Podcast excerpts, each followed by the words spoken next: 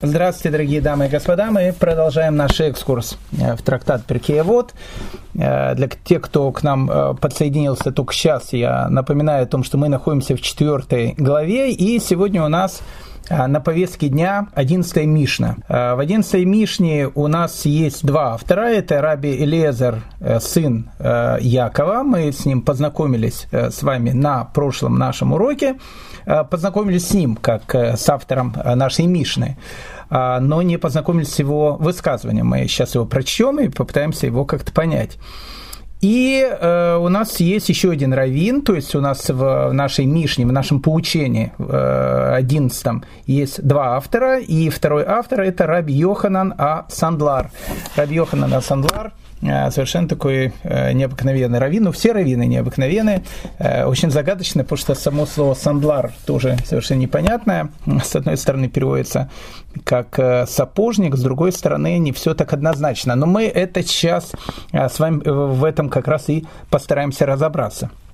Итак, чтобы, как говорится, не растягивать время, давайте, давайте будем начинать, потому что Мишна у нас маленькая, но, как обычно, очень-очень удаленькая. Итак, э, Раби Элезер, э, сын Якова, говорит, исполняющий одну заповедь обретает себе одного защитника или обретает себе одного ангела, а совершающий одно преступление обретает себе одного обвинителя, то есть э, обретает некого ангела-обвинителя, и раскаяние и добрые дела защищает от бедствий. Ну, в общем, очень интересная такая Мишна, такая очень загадочное, я бы сказал, мистическое, про ангелов, про защитников, про обвинителей. Ну, в общем, давайте будем разбираться. А для того, чтобы еще более запутать и придать э, нашему сегодняшней беседе еще более таинственный такой облик, э, давайте вспомним, э, что говорится в книге Зор. Я книгу Зор, к сожалению, еще не начинал читать, не, не удостоился. Это книга по Кабале, очень серьезная. Но там написаны такие слова, что образ есть над головой у человека, и он же ангел, ответственный за каждую из заповедей. Очень интересная вещь э, образ есть над головой у человека. Это не из нашей совершенно э, истории, когда вокруг людей, э, когда рисуют людей и над их головами рисуют некие такие ореолы непонятного какого-то свойства, но Зор говорит о том, что если вот так приглядеться духовным взглядом на каждого человека, то можно будет увидеть, как вокруг него э, вот есть вот такой вот некий такой ореол, если так можно сказать, из добрых и злых его дел. А тут очень важная вещь. Давайте мы будем э, смотреть, разбираться.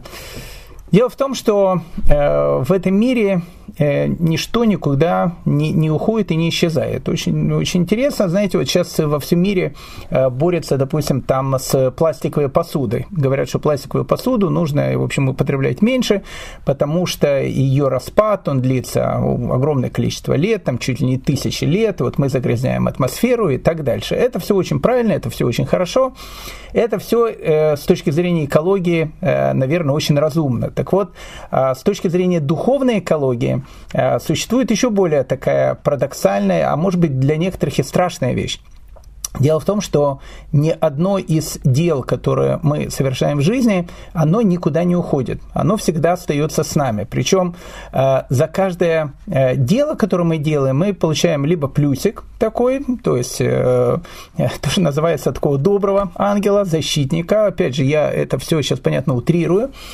А, а за каждую плохую вещь, которую мы получаем и делаем, мы получаем некого такого злого ангела в виде такого, в общем, не очень приятного э, такого персонажа. И вот вокруг нас и крутится вот эта огромная-огромная, э, если так можно сказать, масса вот наших добрых дел, наших злых дел, и они никуда не исчезают. Они всегда остаются рядом с нами и летают с нами. Э, и что самое интересное, что когда человек через 120 лет умирает, то все вот эти вот его добрые злые дела, они, в общем, как бы начинают подсчитываться. То есть э, э, человек приходит на некий такой суд, и на этом суде есть специальная такая, знаете, машинка, есть такая машинка в банках, она считает там доллары, шекели, если их много, так она их очень быстро так пересчитывает. Так вот, у человека точно так же берется все его там плохие поступки пересчитываются, потом пересчитываются все его хорошие поступки, и потом и благодаря этому решается, что же, в общем, человеком э, делать в дальнейшем, куда ему идти. Идти ему там в чистилище или идти ему там в рай и так дальше. Поэтому э, есть хорошая новость, есть плохая новость. Хорошая новость это то, что если мы бабушку в третьем классе перевели через дорогу, то эта бабушка, она остается с нами до 120 лет. И если мы э, уступили место э, какой-то пожилой женщине, сидя в автобусе, не сделали вид, что мы э, дремлем, чтобы не заметить, что бабушка стоит рядом, а именно уступили место, то э, хотя вы э, спустя, не знаю, день, два, неделю об этой бабушке забудете, то я вам хочу сказать, что бабушка это с вами останется навсегда. То есть она будет теперь перед вами э, крутиться до скончания времен, и не просто будет крутиться с вами до скончания времен, она прям будет кричать, посмотрите, какой хороший человек, э, сколько доброго э, этот человек сделал. Если вы не верите, пожалуйста, вот вам пример. Мы сейчас э, в Туре читаем главы, посвященные Ясефу. Так вот, есть известный сюжет, которым все, безусловно, конечно же, знают, посвященный тому, что Иосиф был слугой, был рабом в доме Патифара, и жена Патифара, она была женщиной очень облика моральной такой, и, в общем, она хотела, э, то, что называется, э, познакомиться с Ясефом поближе. И Ясеф, как мы знаем, он э, не хотел с ней знакомиться поближе, и вот здесь вот есть очень странная фраза, которая написана в Торе, и написана следующим образом, а он не слушался ее, чтобы лечь с ней, чтобы быть с ней. Ну, вы знаете, э, в разговоре Гдали Шестака 80% слов, э, они, в общем, просто так а может даже больше. А вот в Торе э, слов просто так нету. И если э, Тора пишет слово, там, знаете, э, Лявдаль, я прошу прощения за дурацкое сравнение, это как реклама на Олимпиаде. Э, каждое слово в этой э, рекламе, оно стоит миллионы долларов. Почему? Потому что ее смотрит миллион людей. Так вот, в Торе каждое слово, которое написано, оно не стоит никаких денег этого мира, потому что оно написано навсегда. Поэтому в Торе, вот первое такое правило изучения Торы, оно гласит о том, что в Торе не бывает ничего случайного. И когда Тора э, употребляет какие-то вещи, казалось бы, лишние на первый взгляд, э, в этом есть э, какая-то, какой-то очень-очень большой урок для нас. А вот в этой фразе как раз написано, а он, то есть Ясеф, не слушался ее, чтобы лечь с ней, чтобы быть с ней. Ну, если написано, чтобы не лечь с ней, то это понятно имеется в виду, чтобы быть с ней. Зачем же вот эта фраза, чтобы быть с ней? И тут приходит Раши, которого не только эта фраза смущает нас, и она, она задает, задает вопрос на эту фразу и Раши, и он говорит, что значит быть с ней? Быть с ней имеется в виду в мире грядущем. То есть нету половинчатых шагов, пойти, значит, пойти до конца. То есть, что имеется в виду? Если Ясеф ляжет с ней, то, что тут написано, то то, что он ляжет с ней, останется с ним навсегда. Навсегда. И никуда это от него уже не уйдет. И э, тут э, есть такой образ, который Мидраш э, рассказывает и показывает, что в тот момент, когда жена Патифара соблазняла Ясефа, Ясефу показали Урим и Тумим. Урим и Тумим – это специальный такой нагрудник, который носил первосвященник. И на этом нагруднике каждая из колен Израиля, она имела свой драгоценный камень, на котором было написано имя каждого из колен Израиля. И вот Ясефу показывает этот нагрудник, который будет когда-то в будущем. И Ясеф видит, что на этом нагруднике написано колено Ясефа. И говорится ему голос, и он этот голос слышит о том, что если ты сейчас с ней ляжешь, то не будет этого нагрудника, а если нагрудник будет, то никогда не будет на нем камня, на котором будет написано имя Ясеф. Поэтому когда говорится о том, что э, чтобы быть с ней, Раши дает нам это объяснение, чтобы быть с ней навсегда. Поэтому тут есть определенная такая э, очень-очень как бы э, важная закономерность, которую должен понять каждый человек.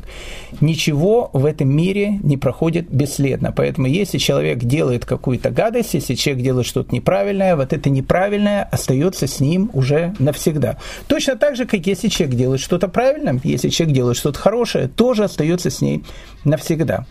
Но тут есть э, еще одна такая э, good news. Который сказал Балшемтов, он сказал, что все э, злые, дурные ангелы, которых, э, которые есть у евреев, они все инвалиды. И это очень интересная такая вещь, почему же они все инвалиды. А э, объяснение тут, наверное, есть в окончании нашей Мишны, потому что тут написано «раскаяние и добрые дела защищают от бедствия». Оказывается, что если человек, он делает раскаяние, если человек, он раскаивается в своем плохом поступке, то вот этот вот злой ангел, который он сотворил, он э, может либо вообще исчезнуть, либо он может лишиться каких-то своих частей тела. Поэтому Балшемтов говорит, что обычно злые ангелы, которые есть у евреев, они все инвалиды. У кого головы нет, у кого ноги нет, у кого руки нету, или каких-то других частей тела у них нету, крылья там пообломанные. Потому что э, нет, говорит Балшемтов, ни одного еврея, который даже если делает какую-то гадость, э, потом не подумает в глубине души, почему же я это все-таки сделаю. Вот как только он это подумал, э, тут же его вот этот злой ангел, которого он сотворил, он, в общем, становится, становится инвалидом. Поэтому оказывается в самом же, в нашей Мишне, в поучении Раби Лезера, сына Якова, Бен Якова, и дается секрет, а как же сделать так, чтобы вокруг нас вот этот ореол, о котором мы говорили, он был такой светлый, э, золотистый и очень-очень симпатичный, а не черный, мрачный, навевающий полную такую меланхолию э, написано о том, что когда человек э, раскаивается в своих э, плохих поступках, э, он может сделать так, что Э, злой э, вот этот вот обвинитель, которого он делает, он может либо полностью исчезнуть, что э, бывает крайне-крайне редко, это нужно, чтобы было очень такое сильное раскаяние, но инвалидами он может сделать так точно. И поэтому, когда в будущем мире эти ангелы, обвинители будут его обвинять, наверное, им это будет очень трудное дело, потому что не будет ходить на костылях, их будет на каталках там носить и, и так дальше. Интересно, э, говорят наши мудрецы, что э, даже э, когда человек цитирует кого-то из мудрецов Торы, вот этот мудрец, которого уже, может быть, нет на земле тысячи лет или столетия, тоже становится как бы его защитником. Очень интересная такая вот вещь. Был такой, был такой, есть такой величайший раввин, которого, которого звали Рафьосиф Каро. Э, ну, один из самых великих, наверное, раввинов э, в еврейской истории. Человек, э, который написал труд, который, называ, который называется Шульхана Рух. Шульхана Рух – это наше все, это свод еврейских законов, я не буду сейчас о нем говорить. Рафьосиф Каро жил в Цфате в XVI веке, об этом можно много рассказывать, про Цфат XVI века. Это был необычный город, и необычные люди его населяли в течение 70 лет. Так вот, э, Рафьосиф Каро э, для нас он всегда является ну, неким таким образцом Э, того человека, который пишет закон. А, как вы знаете, если человек хочет э, во время отдыха почитать какую-то такую, ну, прочет, прочетную книжку, э, читать Конституцию, это не самое, наверное, будет лучшее занятие. То есть он лучше почитает какую-то, не знаю, там, билетристику или еще какую-то какую книжку. Ну, то, что называется, чтобы время скоротать, хотя слово само по себе очень-очень плохое. Так вот, Рафиосиф Иосиф Каро, он э, человек, который пишет закон. И, и все в его книге, в Шульхана Рух, в его э, фундаментальном произведении, которое называется Бет Ясеф, оно подчинено закону. Там нет никакой романтики, там есть чистый закон, там есть чистая буква закона, по которым должен жить еврей. Так вот, интересно, оказывается, что Э, в то время, когда Рафиосиф Каро жил еще в Андрианополе, э, а Рафиосиф Каро и его родители, они были э, беженцами из Испании, какое-то время он, он жил в Турции, перед тем, как он переселился в город Герой Цфат и жил в городе Андрианополе, Э, когда он был еще относительно молодым человеком, ему открылся Магит. Я не буду сейчас говорить, кто такой Магит. Магит – это некая духовная сущность, некий ангел, э, который, в общем, э, Рафиосиф Каро являлся на протяжении всей его последующей жизни. И это очень странно, потому что это очень такая мистическая часть жизни Рафиосиф Каро. А Рафиосиф Каро, еще раз, для нас в первую очередь это человек, который пишет закон, в котором нет вообще никакой мистики. Есть вот, вот чистая буква закона.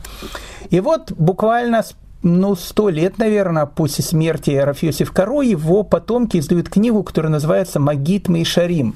А «Магит Мейшарим» – это книга, э, запись, дневник, который Рафиосиф Каро вел всю свою жизнь, в котором он и описывает свои встречи с этим небесным посланником, э, которого, которого еще раз он называет Магит. И перед нами открывается совершенно другой образ Рафиосиф Каро. Рафиосиф Каро в этой ситуации мистик, э, каббалист, который пишет о тех необыкновенных откровениях, которые он слышит от этого божественного посланника. Так вот, почему я всю эту э, историю рассказываю?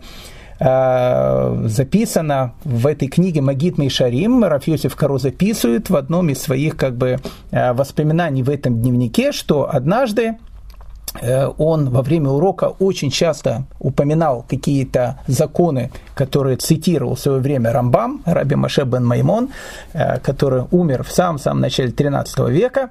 И вот ему является Магид и говорит ему э, следующую вещь. То, как ты вчера разъяснил слова Рамбама, было истиной, и Рамбам был очень доволен. Когда ты умрешь, Рамбам выйдет тебе навстречу, ведь ты установил закон в соответствии с его мнением, и сейчас он тоже будет защищать тебя. Очень интересная вещь. Оказывается, что если э, еврей, он цитирует какого-то равина, цитирует какого-то мудреца, э, упоминая его имя и фамилию, потому что очень часто бывает так, э, что человек там говорит какие-то умные мысли и не говорит, откуда он эти умные мысли берет. И людям кажется, что он на самом деле какой э, умный человек. А это на самом деле э, очень-очень неправильно делает. Всегда нужно цитировать, э, откуда ты э, ту или иную мысль взял. И вот когда ты ее цитируешь, и если ты ее цитируешь правильно, то, как написано в этой книге Магит Мишарим, Рафьосиф Каро, э, вот тот автор, которого ты цитируешь, он будет тоже твоим защитником, тоже будет тебя защищать, и когда ты через 120 лет придешь на суд, э, тебя встретит там не Кощей Бессмертный с Бабой Ягой со словами, вот, наконец, э, красавчик наш и пришел, а встретит тебя очень-очень, то, что называется, положительные персонажи. А, есть еще в нашей Мишне еще одна трактовка, э, довольно-таки загадочная, очень интересная, которая говорит Равшлома Клюгер. И он замечает, что тут в самой нашей Мишне есть тоже как будто бы э, некие избыточные слова. Исполнивший одну заповедь обретает себе одного защитника, а совершивший одно преступление обретает себе одного противника, одного обвинителя. Раф Шлома Клюгер задает вопрос, ведь э, тут слово «один», оно тоже является лишним. Ну, зачем так говорить? Исполнивший одну заповедь обретает себе одного защитника. Скажи по-простому, исполняющий заповеди обретает себе защитника, а совершающий преступление обретает себе обвинителя. Почему написано одну заповедь, одного обвинителя? Почему вот это вот слово «один»? И Равшлом Клюгер обращает внимание, когда написан один обвинитель или один защитник, употребляется слово «эхат». Ну, с точки зрения как бы еврейской грамматики тут есть все нормально, потому что тут написано один, одного и так дальше. Но словом «эхат» очень часто э, и в первую очередь обозначается Всевышний, потому что он есть один, он есть единый. Мы так и говорим «Шма Исраэль», «Ашем Элокейну», «Ашем эхад, то есть слушай, Израиль, Господь Бог наш, Господь Эхад, Господь один.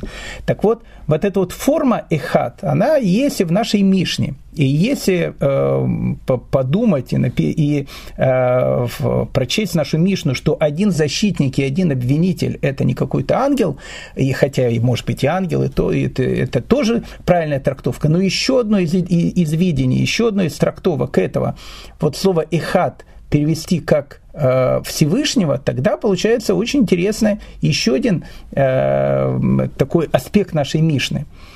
Исполняющий одну заповедь обретает в себе одного защитника. А мы сказали, одного защитника это защищает тебя Всевышний. То есть тогда это может прочесть так, что есть какая-то заповедь, одна заповедь, одна единственная заповедь, которую ты, если выполняешь, то сам Всевышний будет тебя за эту заповедь защищать.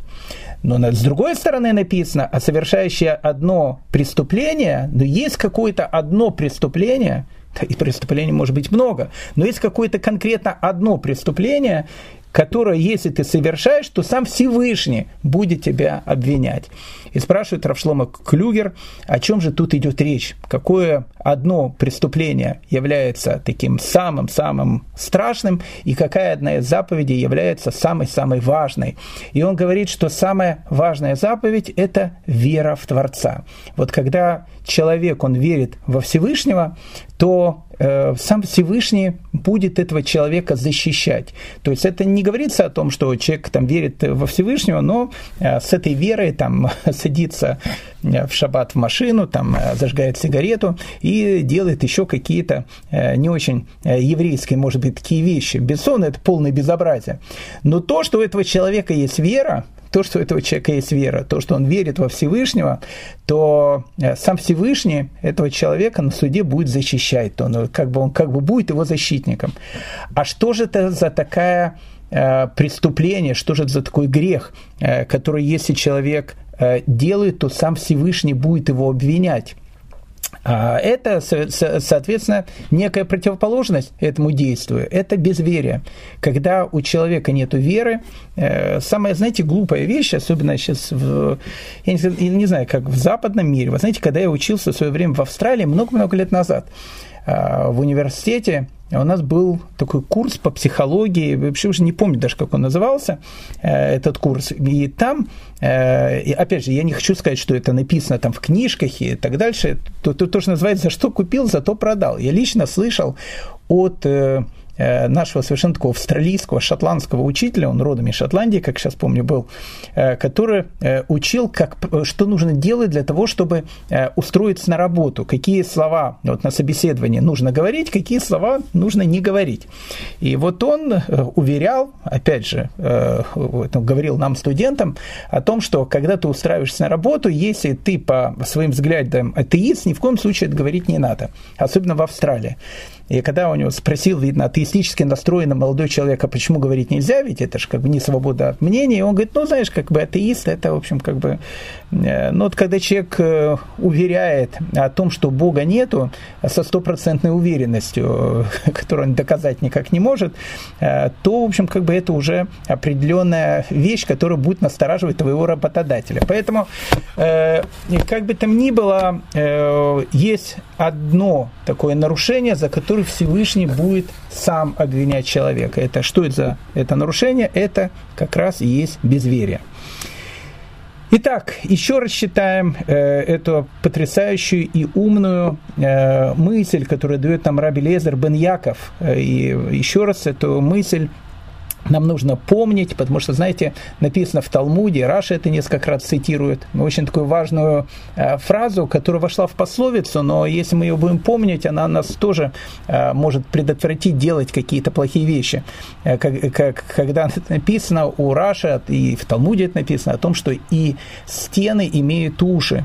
Э, стены имеют уши, имеется в виду, что все, что ты говоришь, все, что ты делаешь, э, любое твое действие, оно всегда записывается. Вот сейчас у нас есть совершенно потрясающий э, YouTube, который записывает эту трансляцию. Я не знаю, сколько будет существовать YouTube, может, какое-то ограниченное время.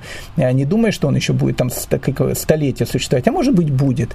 И вот это вот высказывание, оно тоже выходит в какие-то столетия. Но как бы там ни было, все в этом материальном мире, оно тлено, и, в общем, оно все всегда приходит приходит к какому-то концу. А вот э, в духовном мире все, э, как говорится, уже надолго. Поэтому, э, когда человек делает какое-то плохое дело, он не должен думать о том, что он о нем забыл, оно исчезло. Оно крутится вокруг него. Точно так же, как вокруг него крутится его хорошее дело. Поэтому книга Зор так и говорит о том, с чего мы и начинали, образ над головой человека. И это же ангел, отвечающий за каждую его заповедь. Поэтому давайте сделаем так, чтобы образ над нашими головами был очень-очень, то, что называется, таким симпатичным. Итак, Раби Лезар э, бен Яков говорит, исполнивший одну заповедь обретает себе одного защитника, а совершивший одно преступление обретает себе одно, одного обвинителя. Раскаяние и добрые дела защищает от бедствия. Обратите внимание, защищает от бедствий, раскаяния и добрые дела. То есть э, всегда есть надежда, даже тогда, когда человек он делает что-то плохое, даже тогда, когда человек делает что-то неправильное, если человек искренне в этом раскается, он может э, вот тот урон, который он себе нанес, как-то э, предотвратить. Окей, это высказывание э, раби Элезера бен Якова, а 11 э, Мишна продолжается, и тут у нас появляется второй автор нашей Мишны, о котором я сказал, совершенно потрясающий такой раввин, очень совершенно необыкновенный человек, раби Йоханан Асандлар, то есть раби Йоханан Сапожник. Очень интересно, э, ну давайте, давайте начнем с конца, со смерти Раби Йоханана Сандлара. Э, умер он 29 Тамуза, и считается, что Раби Йоханан Сандлар, несмотря на то, что он был сапожником, он был правнуком или праправнуком Илеля Закена, то есть, э, а Илеля Закен, то есть Илель старый, старший, это был внук Гилеля, того самого Гилеля, который был вместе с Шамаями. Все Наси, как мы помним, происходит именно из этого рода. Так вот, написано очень интересная вещь, что Раби Йоханан Сандлар, он был э, правнуком Илеля Закена, а Илеля Закен, который был внуком Гилеля, а э, Гамлеля Закена, прошу прощения, э, а Гилеля Закен, он был прямым потомком царя Давида. И э, отсюда мы видим о том, что Раби Йоханан Сандлар был тоже прямым потомком царя Давида. Зачем я это все говорю? А я говорю это э, вот для чего. Потому что великий э, еврейский комментатор Раши, э, не в смысле того, что он жил в, э, в Раше, а в смысле, что его так звали, Равшлома Исхаки, и сокращенно его называют Раши, а Раши жил в XI веке, э, он был 33-м поколением, э, прямым потомком раби Йоханана Асандлара. И поэтому Раши, э, соответственно, раз он был 33-м поколением раби Йоханана Асандлара, он, он тоже происходит и от Гилеля Азакена, и э, от царя Давида. То есть он был прямым потомком царя Давида. Интересно, что э, Маораль из Праги, он, как говорят, был тоже прямым потомком Раши.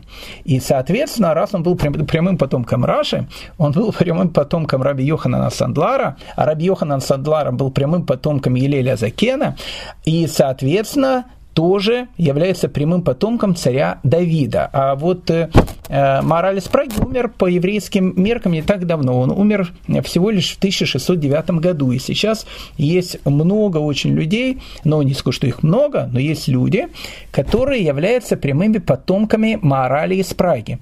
И, соответственно, если они могут как-то доказать и, и знают о том, что они э, потомки Морали из Праги, то можно сказать о том, что они являются прямыми потомками царя Давида. Если я не ошибаюсь, э, мой учитель, великий праведник Раф Ицхак Зильбер, э, он тоже происходит из этого же самого рода, то есть из рода царя Давида. Может быть, я ошибаюсь, но, по-моему, я не ошибаюсь. Но, во всяком случае, есть, есть много людей, которые сейчас э, себя отождествляют о том, что они из рода царя Давида. Так вот, вот эта вот родословная, она идет по такой вот цепочке, очень, очень интересной. Э, Раши э, умирает 29 Тамуза, это его Йорцайт, и Раби Йоханан Сандлар, он умирает тоже 29 Тамуза, а похоронен он на горе Мирон, недалеко от э, того места, где похоронен Рашби, Раби Шимон Барьяхай. И э, обычно, когда 29-го Тамуза, в день его смерти, э, на его могилу приходят э, там различные паломники и молятся на могиле Раби Асандлара, чтобы заслугу этого праведника Всевышний дал им что-то там хорошее, правильное и так дальше, как правило, они вспоминают о том, что это не только его годовщина смерти, но годовщина смерти и великого Раши. Вот это наш Раби Асандлар, в котором все совершенно загадочно, Потому что, с одной стороны, Сандлар – это сапожник, и тут как бы э, стыдиться нечего, потому что у нас есть много различных наших э, учителей, э, каждый из которых занимался каким-то бизнесом. Тогда э, раввины они не получали зарплату, они считали о том, что получают зарплату за преподавание, за изучение Торы – это кощунство, и поэтому каждый из этих раввинов кем-то работал. Вот, мы Раши вспомнили, Раши работал э, э, тем, что он собирал виноград и делал вино. Наверное, было очень вкусное вино, которое он делал. Раби Мейер, мы вот о нем вспоминали буквально позапрошлом уроке, э, зарабатывал тем, что он был софером, что он был переписчиком книг. Поэтому если наш герой нашего, нашей Мишны, Раби Йохан Йоханан Сандлар был сапожником, то как бы в этом тоже нет ничего странного, потому что э, Раби Шо бен Ханане, один из учителей Раби Акива, он был кузнецом. Ну, как бы хорошая рабочая крестьянская такая профессия, и у многих людей в те времена были такие профессии. Но некоторые из наших комментаторов говорят, что тут не все так просто, и вот это вот прозвище Сандлар, сапожник, э, намекает на то, что он из Александрии. Э, почему вдруг э, сапожник э, имеет, в виду, имеет какую-то связь с Александрией, я не буду сейчас входить в эти, в эти, эти вот споры, но намек на то, что герой нашего повествования называется Сандларом, сапожником, именно из-за того, что он родился в Александрии, он в следующей истории рассказывают, что однажды э, в долине, которая называется Римон, э, долина, которая называется Гранат, э, сидели мудрецы и обсуждали различные вопросы. И один из вопросов, который они обсуждали, будет ли год, в котором они жили, высокосным или не высокосным. Как мы знаем, у евреев высокосный год – это никогда к февралю добавляется дополнительный день у евреев просто нет такого месяца, как февраль. А когда к 12 месяцу добавляется 13 месяц. Поэтому если мы будем читать еврейский вариант сказки «Морозко», то вот эта вот девочка, которая попала в лес, э, увидев не 12, а 13 месяцев, наверное, упадет в обморок, потому что она скажет, видимо, как-то я что-то вчера не то перепила, потому что месяцев должно быть 12, а там видят какой-то симпатичный 13 месяц. Причем э, близнец еще одного месяца Э, вот в этом году, в котором мы сейчас живем, он как раз будет у нас высокосно, и у нас будет два месяца Адар – Адар 1 и Адар 2. Э, повезло тем людям, у которых э, в Адаре день рождения, потому что они будут задавать вопрос, в каком же все-таки Адаре им это день рождения праздновать. Я не буду входить в эту тематику, э, но это будет очень интересно. Это то, что бывает в году, когда он высокосный. Так вот, рассказывают, что сидели мудрецы в долине Римон, и они решали вопрос, будет этот год высокосный или не будет этот год высокосный. И вот Раби Мейер говорит о том, что он лично слышал от Раби Акивы какое-то правило, которое будет доказывать о том, что год, которого сейчас будет, он будет высокосным по тому или другому признаку. И Раби Йоханан Сандлар, который э, тоже является учеником Раби Акивы, он как бы с этим спорит. Надо сказать, что Раби Йоханан Сандлар был намного старше Раби Мейера, и э, нам очень трудно определить, когда он родился, но, скорее всего, еще до разрушения храма, а это видно из той истории, которую мы приведем сейчас чуть дальше, значит, еще до вот этой великого восстания, которое началось в 66 году, он был относительно молодым человеком. Это значит, что э, к тому времени, когда заседала Академия в, в Явне, э, Раби Сандлар был уже не молодым человеком. И, видимо, когда происходит этот спор, Раби Йоханан Сандлар, он намного старше Раби Мейра. И вот он говорит Раби Мейру о том, что э, я ожидал Раби Акиву стоя, то есть э, как бы намекая на то, что он был продвинутый ученик, и он как бы э, ожидал стоя Раби чтобы там подискутировать с ними какими-то вещами, в то время как ты э, перед ним сидел. Ну, то есть еще в смысле, когда я был уже таким крутым, ты еще, в общем, пил молоко. Это я говорю очень-очень грубо, но, но смысл этого выражения был именно в этом. То есть кто то такой, чтобы, в общем, как бы мне говорить о том, что говорил Раби Акива, которого я знаю намного больше, чем знаешь его ты.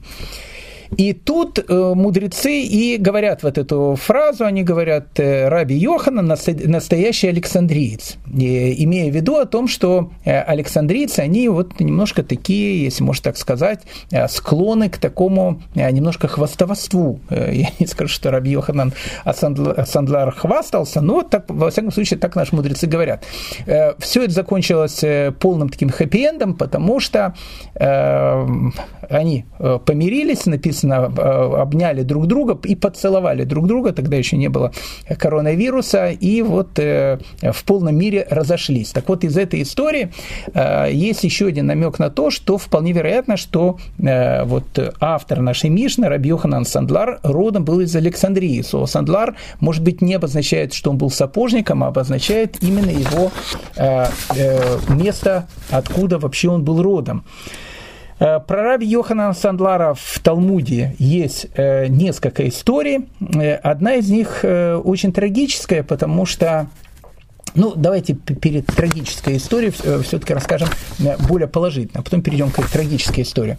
Рассказывается о том, что когда Раби Йоханан Сандлар был, видимо, относительно молодым человеком, он и его друг, которого звали Раф Илиезер Бен Шамо, мы с ним познакомимся с нашей следующей Мишней, в 12-й Мишне. Запомните это имя, Раф Илиазар э, Бен Шамо, совершенно такой будет необычный раввин, мы о нем будем долго говорить. Э, они хотели деле отправиться в город Нецавим. Город Нецавим – это современный город Нусайбин, который находится в современном Ираке, а тогда это был Вавилон. А Вавилон, как мы знаем, тогда был одним из центров э, еврейской духовности. То есть было два центра. Был Вавилон, Э, то, что называлось Вавилония, хотя Вавилон уже давным-давно не существовало, там уже было персидское государство э, в то время, но э, э, евреи продолжали называть эту местность Вавилон, и поэтому Талмуд, который был записан именно на этой, э, в этой местности, э, он будет до сих пор называться Вавилонский Талмуд. Так вот, э, написано, что однажды он и Раби Лезар бен Шамо решили отправиться в Вавилон для того, чтобы учиться у раби Игуды бен Бетейры, очень известного такого равина, который, в общем, как раз и преподавал в Вавилоне. И вот, дойдя до города Сидона, город Сидон находится э, на территории современного Ливана, Вдруг Раби Йохан э, Асандлар произнес фразу, произнес фразу, э, цитату из книги Дворим, из последней пятой книги Торы, где Всевышний э, говорит, так овладеете вы ею, то есть землей Израиля, и будете жить на ней и соблюдать все законы и все правопорядки, которые я даю перед вами сегодня. То есть э, в книге Дворим написано, что вот когда вы будете жить в земле Израиля, то будете соблюдать все законы и все постановления, которые я даю вам сегодня, которые записаны в Торе. И тогда сказал Раби Йоханан Асанлар э, своему другу Раби Лезару бен Шамо, почему мы едем с тобой в Вавилон. Безусловно, в Вавилоне э, живет такой великий человек, Раби Игуда бен Бейтера, это все правильно, это все, э, это все можно объяснить, мы хотим у него учить Тору, но ведь написано, что нет такого места на земле, где Тора так легко и правильно учатся, как э, в земле Израиля. И написано, что они не уехали в Вавилон, они остались э, в земле Израиля. Так вот, теперь э, трагический такой э, эпизод из жизни э, раби Йоханана Сандлара, я думаю, что он уже был пожилым человеком. Э, речь идет о 135 годе новой эры.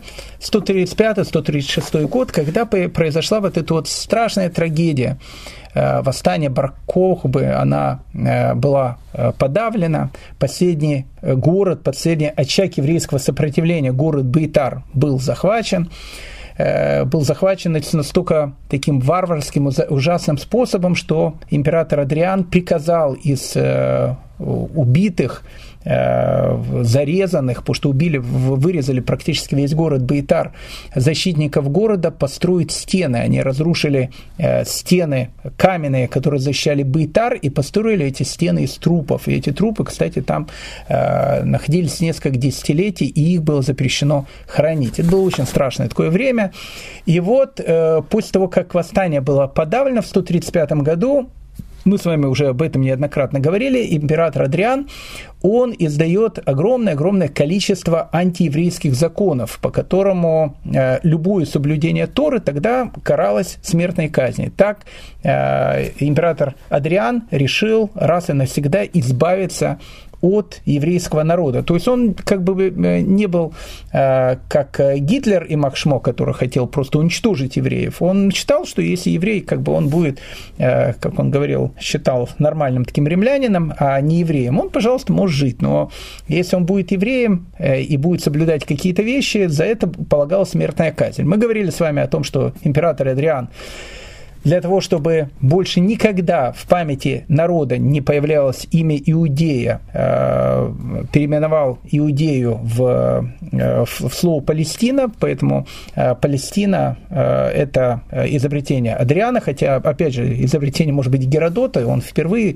использует это греческое слово Палестина, но именно для того, чтобы так называть эту территорию, это нововведение императора Адриана после подавления этой восстания. Город Иерусалим Э, переименован в Элию Капитолину для того, чтобы больше никогда люди не вспоминали об этом городе. И за любое э, соблюдение Торы полагается смертная казнь. И вот мы с вами рассказывали о том, что были великие люди, которые, несмотря на то, что э, за соблюдение Торы полагалась смертная казнь, продолжали ее э, преподавать с угрозой для своей жизни. И э, мы знаем о том, что было убито в те времена огромное количество еврейских мудрецов, в первую очередь Раби Акива. Раби Акива, который был жесточайшим образом убиты, у него живьем с него снимали кожу, хотя Раби Акива был очень пожилым человеком, ему было уже около 120 лет, на э, арене э, Кесарийского амфитеатра. Поэтому, когда э, люди сейчас посещают современную Кесарию, им там рассказывают про различные бега, забеги, которые там были, про то, как там была столица римских прокураторов, и редко вспоминает о том, что это было место, где погибают многие защитники и Байтара, и других городов, которые были после подавления этой восстания, и в частности там умирает великий Раби Акива. Так вот, э, Раби Йоханан Асандлар, э, он э, вспоминается как раз с этой истории. Раби Акива, он находится в тюрьме, и ожидает своей смертной казни, а Раби Йоханан Сандлар и другие ученики Раби Акивы, они тайно продолжают изучать Тору. И вот у них возникает вопрос – и они не знают на него ответ. Э, потому что в обычной ситуации такие вопросы не возникают. Они возникают только в те времена, когда э, еврейский народ находится в очень-очень таком, ну, скажем так, плохом состоянии, как, как то время, о котором мы сейчас говорим. Вопрос был связан с, таким, с такой вещью, которая называется халица. Э, я, опять же, не буду сейчас рассказывать, что это такое. Существует у евреев такое понятие, которое называется ливератный брак. В свое время его объяснил один э, известный такой э, персонаж, ученик известного швейцарского такого раввина-каббалиста Раф Карлсона. Его ученика звали Раф Малыш. Вот, Раф Малыш спросил когда-то у своей мамы и у папы. Папа у него тоже, видно, был раввин. Он спросил, когда, говорит, умрет мой брат, должен ли я буду э, жениться на его дочери. И мама малыша, она ему сказала, нет, сынок, тебе на, нем, на ней жениться не надо. И она была, в принципе, права, потому что малыш был не евреем, и, в принципе, он мог на ней и не жениться. Но вот если бы э, малыш был бы евреем и жил бы во времена второго храма, то ему нужно было бы жениться на Э, жене своего умершего брата, если у них не было э, детей. Вот эта вот вещь, она и как раз называется э, ливератный брак, а такой брак будет называться словом ибум. Так вот, если брат не хочет жениться на вдове своего умершего брата, то тогда проводится вот этот обряд, который называется халица. Халица, в общем, э, э, там снимается ботинок, и, в общем, произносятся определенные такие слова, и, в общем, э, жена умершего брата не выходит замуж за его оставшегося в живых братьев. Такой обряд, кстати, есть в современном Израиле, и бума уже нету многие столетия, а вот халица, не дай бог, есть. И поэтому если, не дай бог, есть такая ситуация в современном Израиле, когда умирает у молодого человека жена, и детей у нее не было, у нее есть брат, то она обязана будет в Рабануте выполнить вот эту вот церемонию, которая называется халица.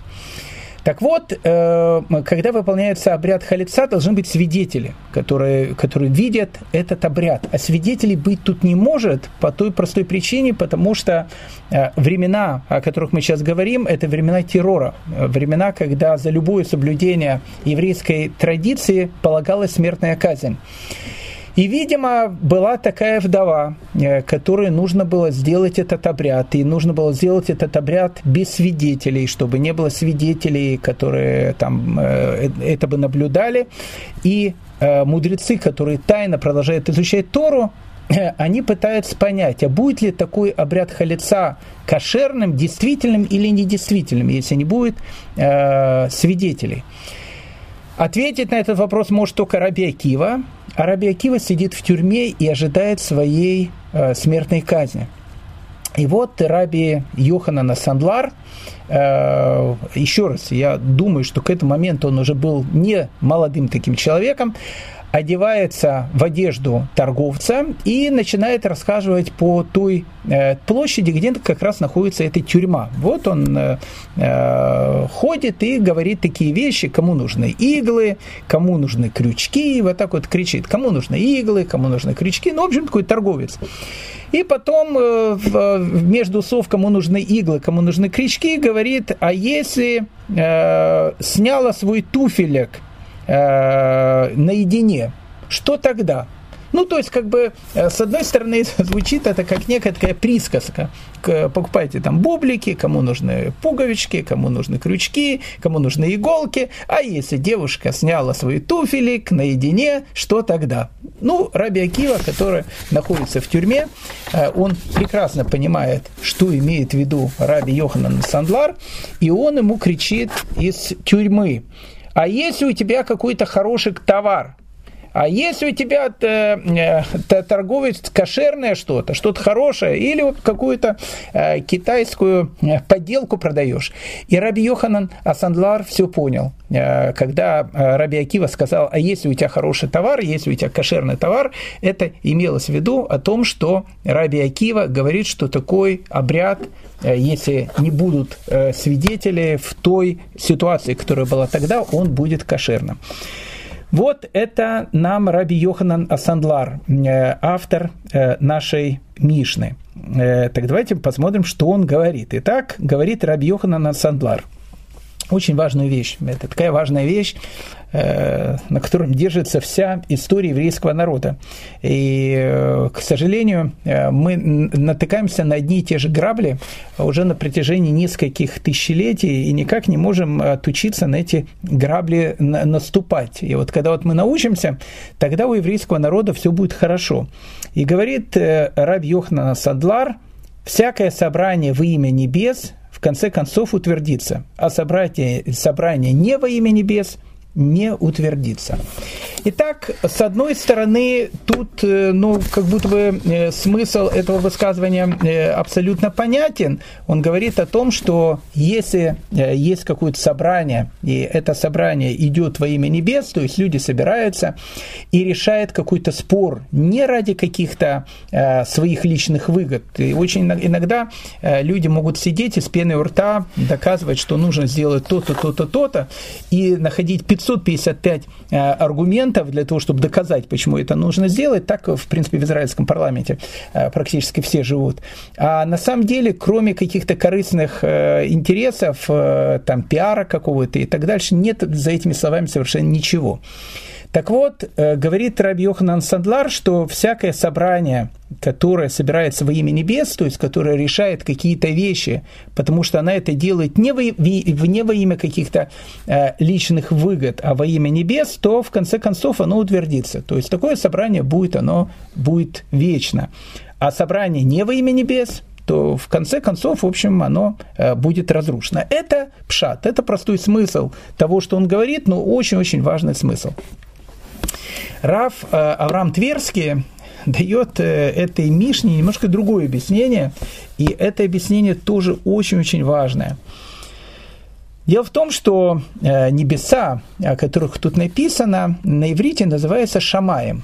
Очень интересно написано в, э, в Торе о том, что когда Всевышний творил небо и землю, сначала он сделал ракию, ракия – это такой небосвод, и написано, что Всевышний назвал эту ракия словом «шамаем», то есть небо, небеса.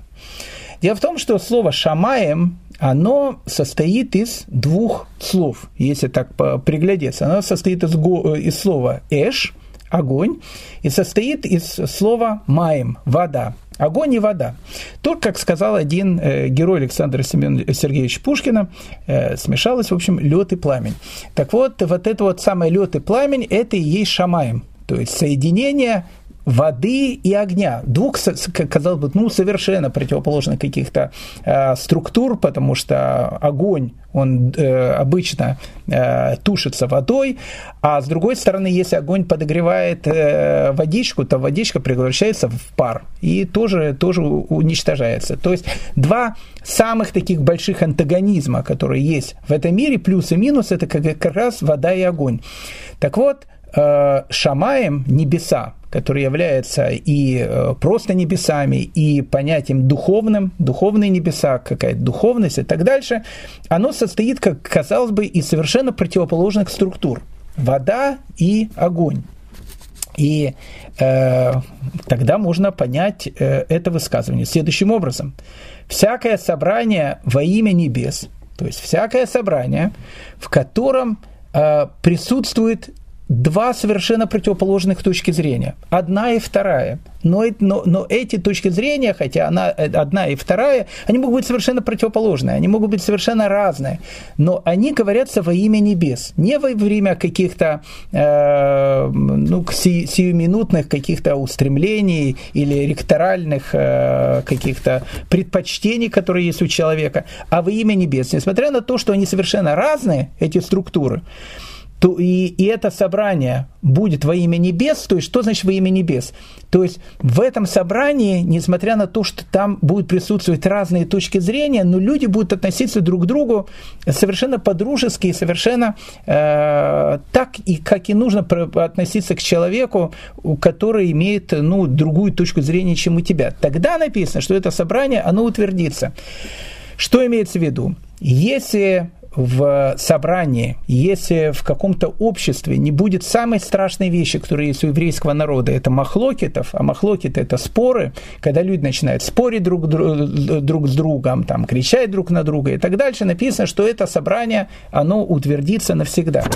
Но если есть собрание, в котором э, присутствуют очень хорошие люди, но в котором присутствует вот эта самая нетерпимость, нетерпимость к точке зрения другого человека, нетерпимость к другому человеку, то есть нету этого шамаема, нету этого объединения плюса и минуса в эту единую гармонию то написано, что такое собрание, оно э, не утвердится. Интересно, э, во времена еще когда талмудические, о которых мы говорим, существовало две школы. Школа Шамая и школа Илеля.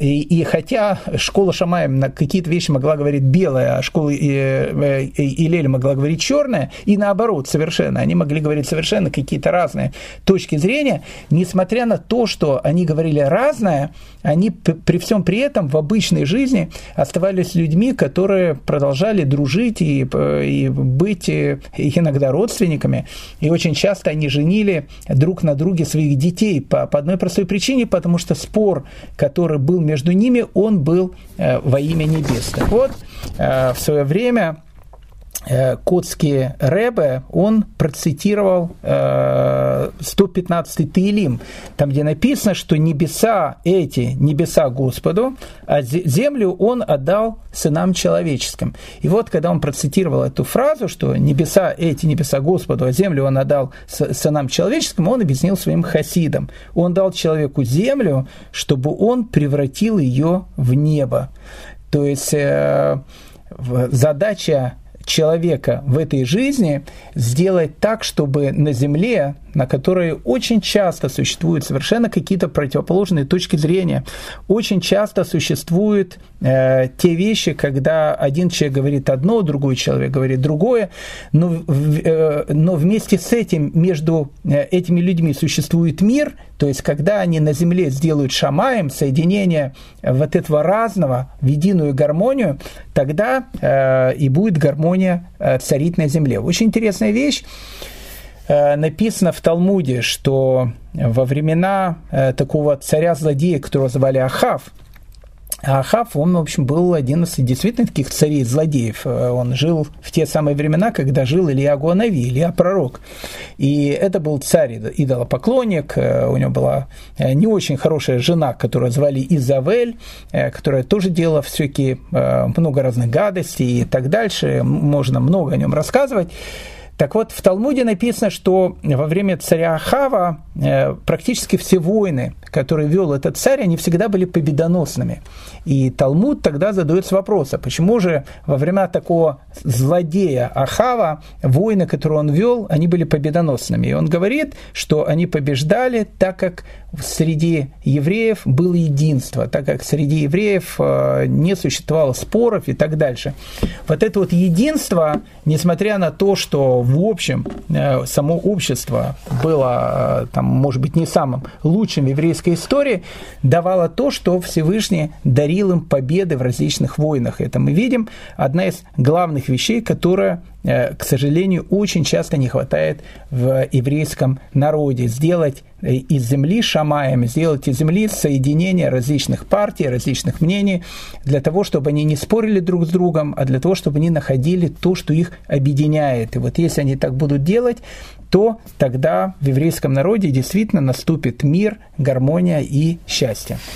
А, итак, э, дорогие мои э, друзья, мы закончили с вами э, одиннадцатую Мишну, четвертой главы, и вот на следующей неделе мы с вами будем знакомиться с пятой Мишной, с, прошу прощения, с двенадцатой Мишной, четвертой главы, и будем знакомиться с необычным таким раввином, который зовут Раби Илиазар бен Шамуа, и расскажем вам историю, как ему удалось в свое время спасти от смерти римского императора, который еще тогда был не императором, а бедным матросом, и что из этого произошло в будущем. Но это будет на следующем уроке, а сейчас я вам желаю всего самого доброго, хорошего, хорошей недели, быть э, радостными, счастливыми и, самое главное, здоровыми. Спасибо большое.